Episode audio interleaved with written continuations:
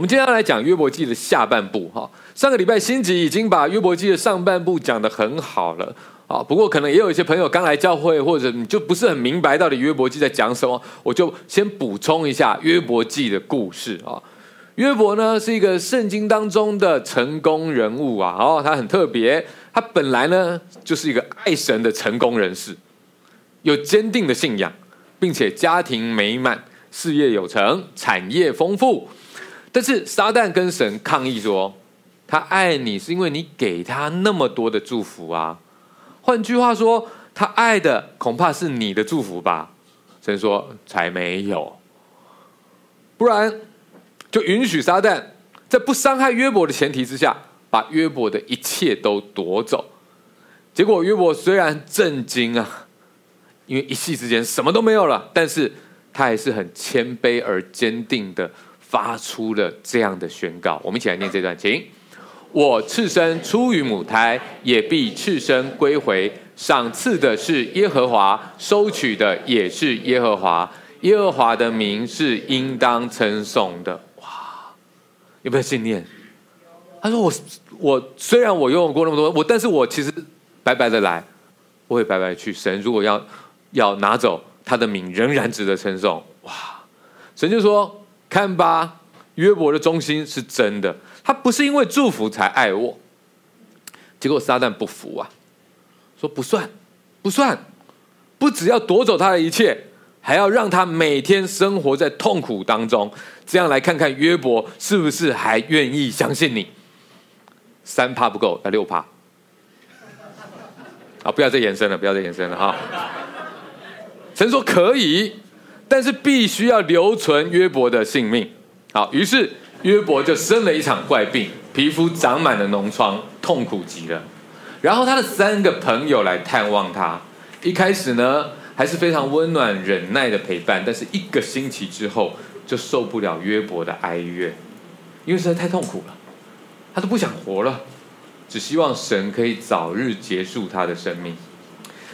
他的朋友们轮番跟他辩论，说：“哎，你这样就不对了，一定是你做错了事情，得罪了神，赶快悔改吧。”约伯说：“没有，真的没有。”然后他们就说：“有。”约伯就说：“没有。”差不多是这样子，他们就展开了很长的对话，辩论苦难的原因跟神的公义。双方说的话其实都有几分道理。但也都不完全。最后，神出现在暴风当中，用宇宙的创造跟生物的奇妙来质问约伯，提醒约伯他的无知跟神的伟大。那时，耶和华从旋风中回答约伯说：“谁用无知的言语使我的旨意暗昧不明？你要如勇士束腰，我问你，你可以指示我。我立大地根基的时候，你在哪里呢？”你若有聪明，只管说吧。神在一个非常惊惊人的这个气候当中，向约伯发声显现。因为约伯说：“神啊，你不要再藏了，我好多的问题要问你，生命里面有太多我没有办法解答的问题，你出来，我要跟你讲。”神说：“好，你像勇士一样束腰，就是我们来对决。”就是要对决，来吧！你有什么问题来？但是你先回答我。我们在创造宇宙的时候，你人在哪里？这些天空星宿，它定在那个位置的时候，是你定的吗？海的水这样出来的时候，云雾、闪电这样子劈下来的时候，是你告诉他要这样子做的吗？那时候你在哪里？每一个关于创造的问题，都问的约伯。瞠目结舌，无言以对。说到关于这些野兽、大地的这些生物、这些奇妙，问到每一个问题，约伯就说：“我不知道，我没有办法。”你有办法让这些啊、野地的这些狮子、野牛都变成是你的俘虏吗？没有办法。所以约伯谦卑下来，在神面前。表示自己的无知跟渺小。约伯回答耶和华说的这句话，我们一起来念：请我知道你万物都能做，你的旨意不能阻。谁用无知的言语使你的旨意隐藏呢？我所说的是我不明白的，这些事太奇妙，是我不知道的。求你听我，我要说话。我问你，求你指示我。我从前风闻有你，现在亲眼看见你，因此我厌恶自己，在尘土和炉灰中懊悔。约伯说：“我没有一个是。”我能够知道的答案，每一个问题都在显示我跟你的等级是多大的差异。所以，当他感受到自己的渺小的时候，他的反应就好像是彼得在明白到耶稣是主的时候，他在耶稣的面前不再像是一个老经验的渔夫了，他跪下来跟耶稣说：“主啊，离开我，我是个罪人。”这就是当你在一个很厉害、完全不同等级的人前面班门弄斧，最后你发现他是大师的时候，你的那种羞愧的感觉。所以约伯他谦卑下来，但是神也原谅了他，然后神转身责备了约伯的朋友，并且赐给约伯比之前更加倍丰盛的福分，恢复了他的健康跟财富。读完了约伯的故事，可能。你会觉得，哎，神好像已经回答了约伯，也重新祝福了约伯，恢复了公义。可是你可能又觉得，好像背后有些什么不太明白。不过想想，已经来来回回经过了那么复杂的讨论，好不容易已经读完了。既然约伯的故事最后已经有好的结局啊，那就这样子吧，是不是很容易这样想？对不对？好呃，所以我想，今天我们不要只是看到约伯记表面上的这个结局，表面上面好像我们觉得我们已经看到答案了啊。上个礼拜的主题，好，星期的主题叫做“问题背后的问题”。这周我们要来看答案背后的答案。好，我们有时候就觉得我们好像看懂了嘛，对不对？但是这些答案背后是不是还有一些要告诉我们的东西呢？好，首先。我们看到一个表面上面的答案，最终神让一切恢复了正常的秩序，对不对？啊，相较于前面一开，我们在整个故事的过程里面，我们看到一开始约伯明明没有做错什么啊，是因为被撒旦攻击才受苦的啊。我们在读的时候，是不是我们心中也跟约伯一样，觉得真是不公平啊？神你在哪里？为什么要允许这样的事情发生？但是你是不是觉得看到最后，当神恢复了给约伯的祝福，就觉得哎，本来有一些歪歪斜斜的东西变正了，甚至是加倍的祝福，呃，祝福，然后我们心里面就觉得哎，看到后面就觉得舒坦多了，觉得这样就正常了。很可能，如果你有这样的感觉，那就代表在我们的心里，甚至在约伯的心里。在跟约伯辩论的朋友心里，大家都有一个好像要公平的逻辑。这个逻辑就是好心会有好报，做坏事就会有惩罚，这样子的因果论。但是约伯记却是对我们一般的这种因果论提出了挑战跟质疑。当事情不照着因果进行的时候，我们就会有很多的问题跟疑问，怎么会这个样子？不舒服啊！例如，我付出了那么多，为什么还是那么的不顺利？例如说，坏人为什么可以继续在那边猖狂？这种不公平的感受虽然可能很真实，不过坦白说，也可能非常的主观。比方说，你可能只是昨天晚上有读书，结果当你考不好，就觉得说我明明有读，怎么结果是这个样子？真是不公平。这时候你可能忘记了，对其他认真读了一个月的同学来说，这样才是公平吧？所以，我们不公平的感受其实是非常局限的啊。另外，当我们根本没有什么读书，结果。却都刚好考出我们本来就会的那些题目的时候，我们的感受通常是什么？感谢神，真是太幸运了，却不是不公平。为什么是我？我们不会在这个时候 觉得难以接受，要直问神说：“神啊，为什么不是隔壁那个同学这么幸运？为什么是我？”你会这样吗？不可能嘛，对不对？所以很多时候，我们所谓的不公平感受，其实只是来自于那个是我们不想要接受的结果啊。我们口里的不公平，其实常常标准本身就不公平哈。但是除此之外，人生也的确有一些苦难是很难回答的，很难用简单的因果论去理解的，因为它很反常。例如，为什么那么善良的人会遭遇意外，就这样子走了？失去生命了。为什么有些诈欺犯骗了人家那么多钱，害人家那么惨，却可以一辈子过着奢华的生活，逍遥法外？这些看似不公平、不正常的情况，正是约伯记存在的原因。我们现在的这个读经的进度，我们已经进入到第三 part 嘛，哦，就是圣经的诗歌智慧书，对不对？哦，所以前两两帕你有完成的话，哈，记得我们这个月在外面都还可以换纪念品奖励，大家好好加油，哈，把它完成。好，我们现在是第三帕就是诗歌智慧书，哈，所谓的智慧书呢，就是包含了约伯记、传道书跟箴言。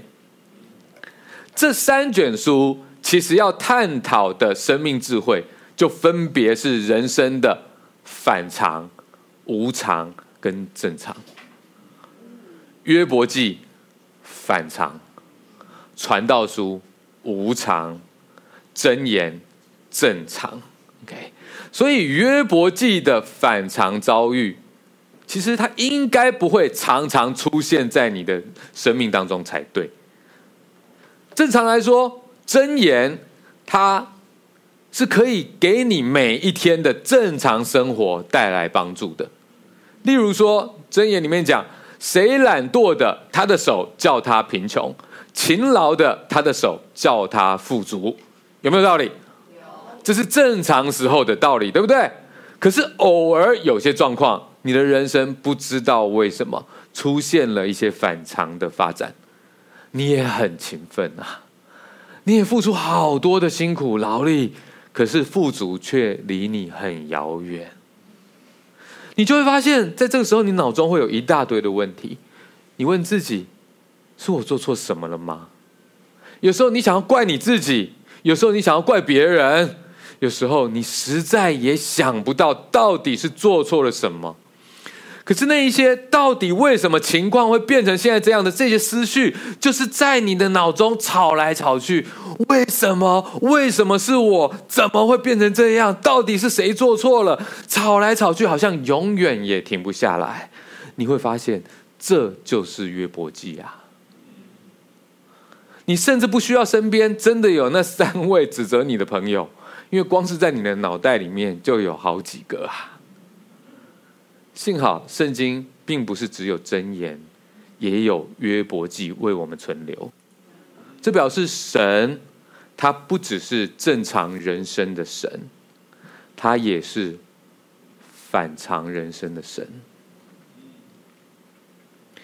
从约伯记的最开始，神跟撒旦在天上的那些对话，就表示人在地上所经历的所有事情，神都是知道的。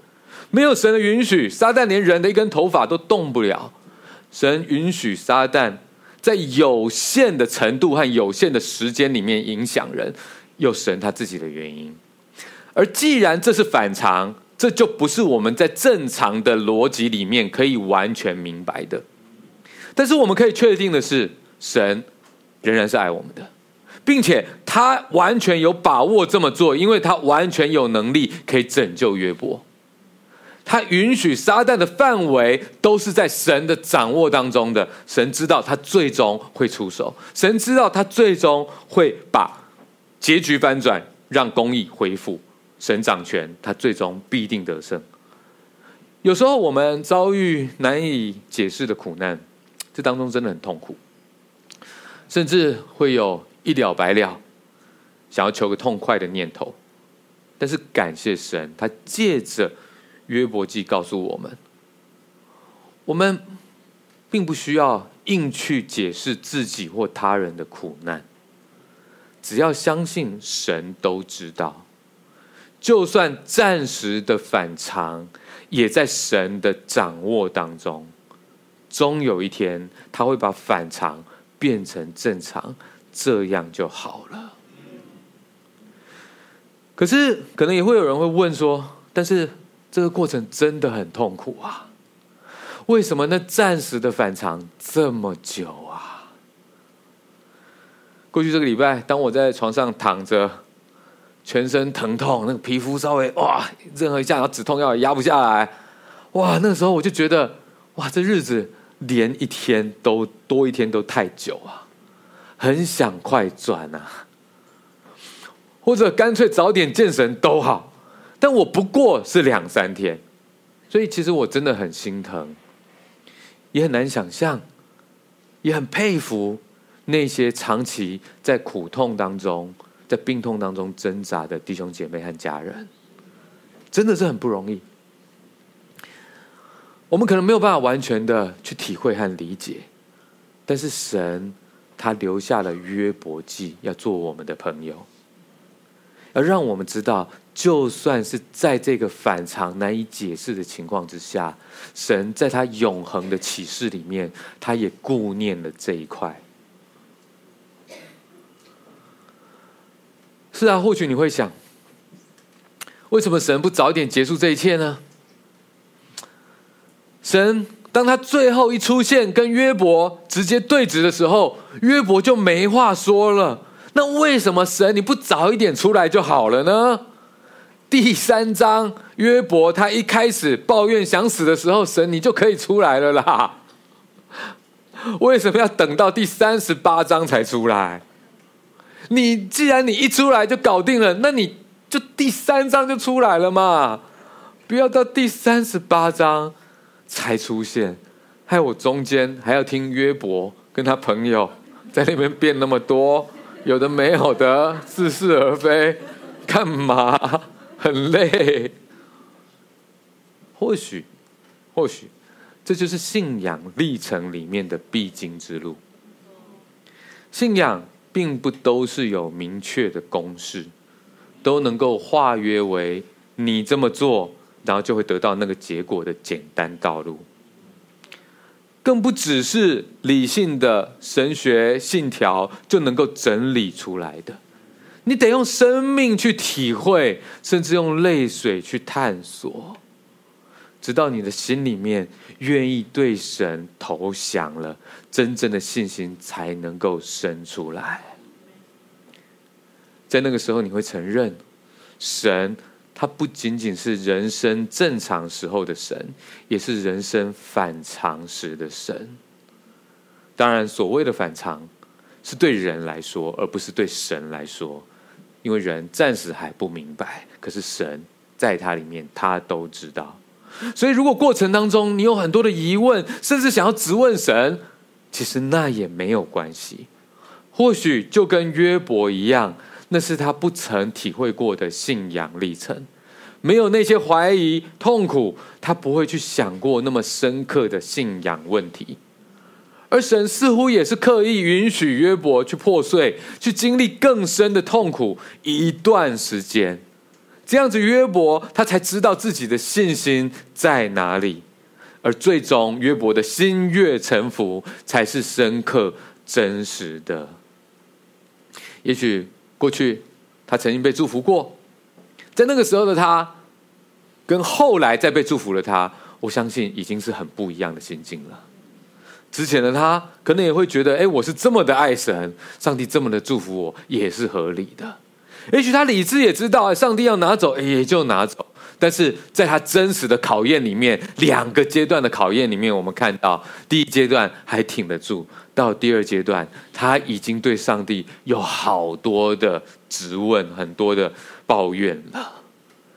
而当他真正失去一切之后，再被祝福，来到上帝的面前，看到上帝的浩瀚伟大，他真的知道自己的渺小。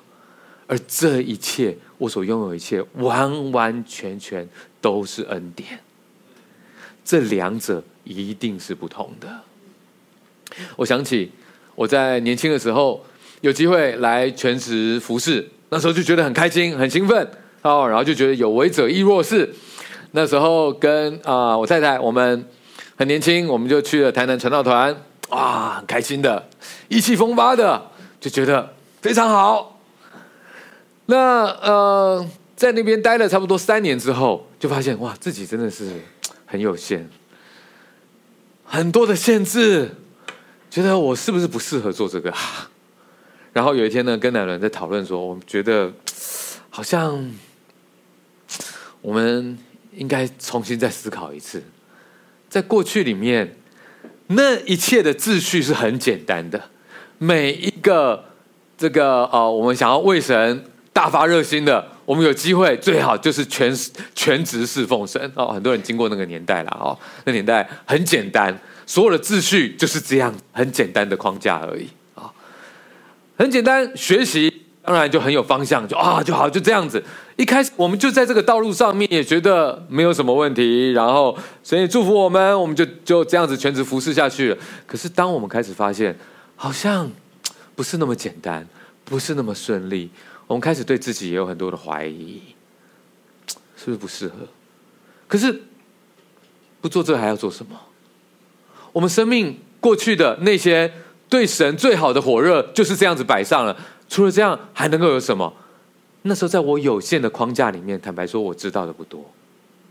我们太年轻了，我们的信仰体验也太单薄了。心都是真的，火热都是真的，可是其他的东西，坦白说，很简单。对，所以当这个框架它没有办法去解释许多的失望的时候，就有点崩溃，就觉得我在神的面前有点。糟啊！觉得我好像是不是一个好的门徒？觉得我不知道我未来可以还能不能够啊、好好的爱神下去。我想要，可是我不知道答案在哪里。所以我跟男人开始讨论的时候就，就我们就问彼此说：“那你不做这个还要做什么？”就一开始从来没想过，不知道。然后就开始去祷告，那时候经过了一些流泪祷告的时间，大部分的时候就是觉得，为什么？怎么会这样？为什么是我？该怎么办？谁的错？是这些东西。对，破碎的过程不好受，可是坦白说，这个过程蛮重要的。在这些破碎当中，渐渐的，好像。感受到神也没有因为这样就离开我，然后慢慢的再找回来，在跟神的对话里面，就觉得神啊，我居然没有这些东西，我还是想要爱你啊；居然没有这些东西，我还是感谢我被你拣选了嘛，我还是感谢我这一生还是可以被你塑造啊。所以我就觉得神啊，So what？如果这条路真的不是适合的，如果这条路不是你要我走的。那神啊，你要我带我去哪里，我就去哪里了。反正我是你的人，这条烂命一条已经被你捡回来了。你要怎么用就怎么用。所以主，我只求的就是让我可以被你塑造。我只求的就是什么时候该做什么我就做什么。我所求的事情就是无论如何，无论什么样的境况，我希望能够传福音，希望能够去荣耀你，直到我见你的那一天，你会说我是忠心又良善的仆人，这样就好了。当原来的框架破碎了之后，重新再想清楚，觉得其实，在那一片混乱里面，神还在。原来上帝他可以用任何的方式去使用你，我觉得担子忽然变轻省很多，然后我觉得很开心。还有跟男人就说：“哎，好哦，那不然我们回台北，然后我们我们如果回台北，那如果真的没办法做全职，那你要做什么？男人说，哎，他觉得他想做室内设计。我觉得好哦，我们搬那么多次家，这也没有网费。后来男人就去 IKEA 工作了。好，有些人不晓得这段，有一段短短的时间。然后男人问我：“那你要做什么？”我说：“嗯，我应该就去做这个这个工程师吧。”好，后来我回台北就做了一段时间的网络工程师，这样子。好。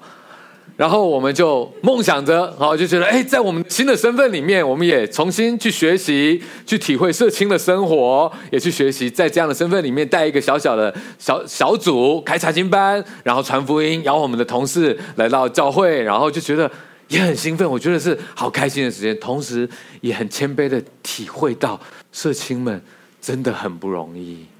那时候我们为了要开禅经班，晚上准备很多丰盛的食物，前一天晚上就做那些食材，弄到半夜都要变冰好在冰箱里面。第二天大家才能够来我们家的时候，赶快把东西拿出来热一热，大家就可以来吃。现在有 Uber E 真好。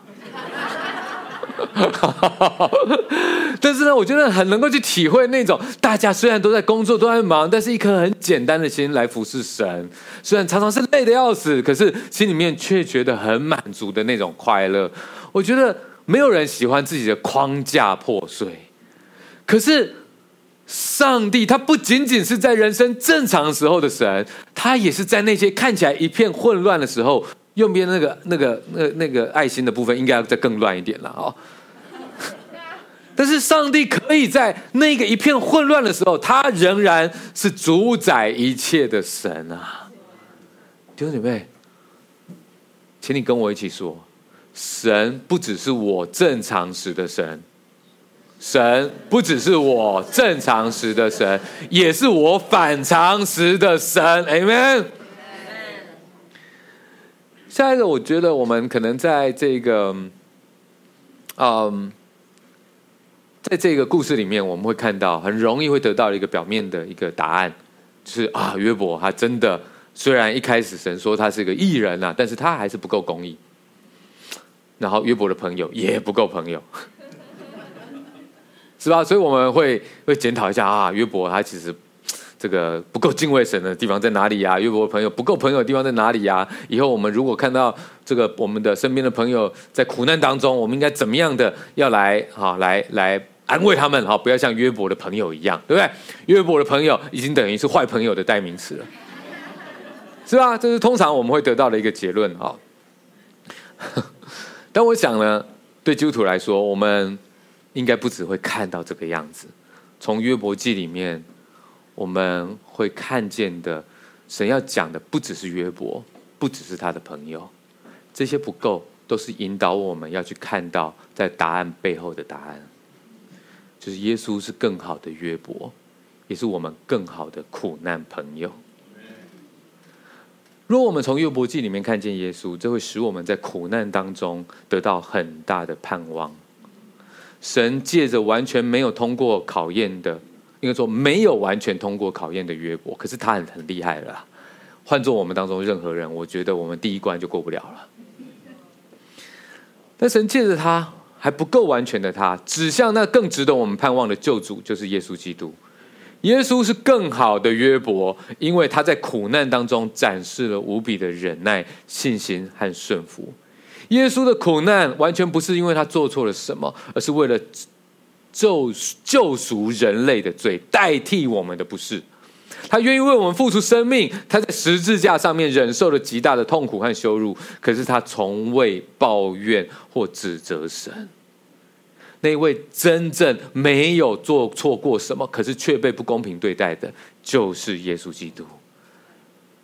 而他没有抱怨，相反的，他说：“父啊，赦免他们，因为他们所做的，他们不晓得。”如果我们觉得约伯他光是挺过第一关，他还能够说：“我我一切来这个，我一切都来自于神，就算我什么都没有，我都愿神得荣耀。”我们已经觉得他这样很不容易了。他是到第二关，全身长疮，全身的疼痛，完全没有办法好起来，求生不得，求死不能，在那种状况，他才开始质问神说：“神，你为什么要把我生下来？”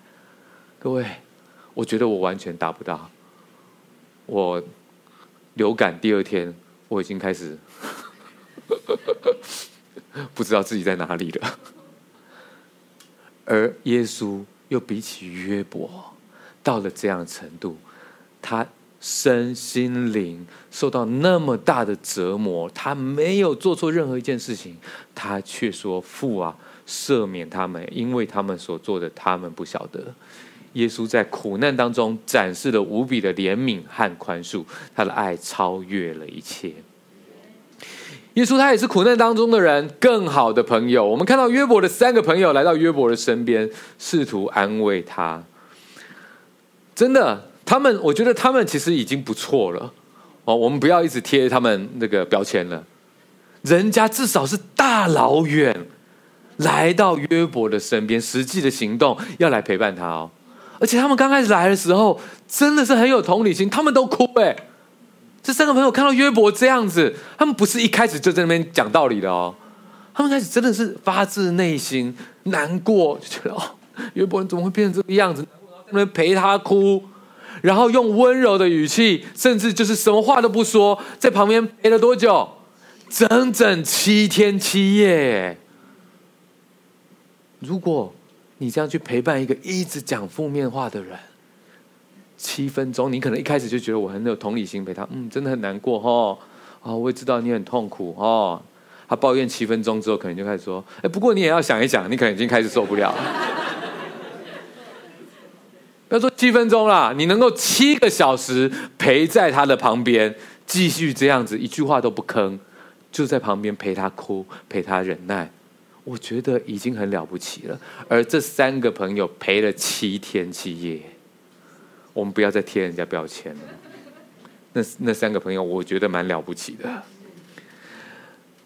而最后，他们在做出一些对约伯的这个批判的时候，其实坦白说，我觉得他们也没有那么糟。他们出发点是好的，只是他们的神学比较局限。他们对上帝的认识是在一个框架之下的。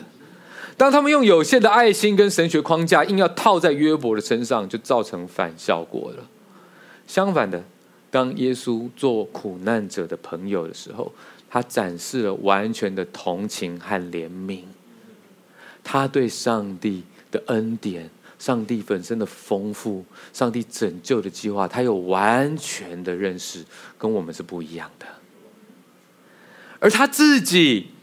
也经历了极大的苦难和痛苦，所以他能够完全深刻理解人类的痛苦和困境。可能有些时候，我们在那极大的苦难当中，我们说没有人能够知道我的痛苦，但是我相信，永远有一位，他可以成为你在苦难中最好的朋友，因为耶稣，他不是用在在高高在上作为创世的的那个上帝的样子，他是来到地上。取了最谦卑的样式，遭遇了最糟糕的待遇，所有最深的痛苦，他承受下来。当人家要他喝那止痛的那些药剂的时候，他不喝，他要跟我们一同承受痛苦。因此，他能够深刻理解你我的痛苦和困境。你也看到耶稣在地上的时候。他不是跟上流人士交往，他反倒是经常与苦难的人接触，感同身受他们的痛苦。他医治病人，医治和安慰悲伤的人，并且在各样的困难当中施予怜悯和恩惠。我们的主耶稣基督是否很奇妙？所以，但愿约伯记他再一次成为我们新的帮助。如果可以，我愿意你永远也不要遭遇苦难。我希望你永远也不要经历反常的人生。但是我相信一个更好的祝福，是你我都可以认识主耶稣基督，让他成为我们生命当中最好的朋友。希望今天的约伯记可以鼓励到大家，Amen。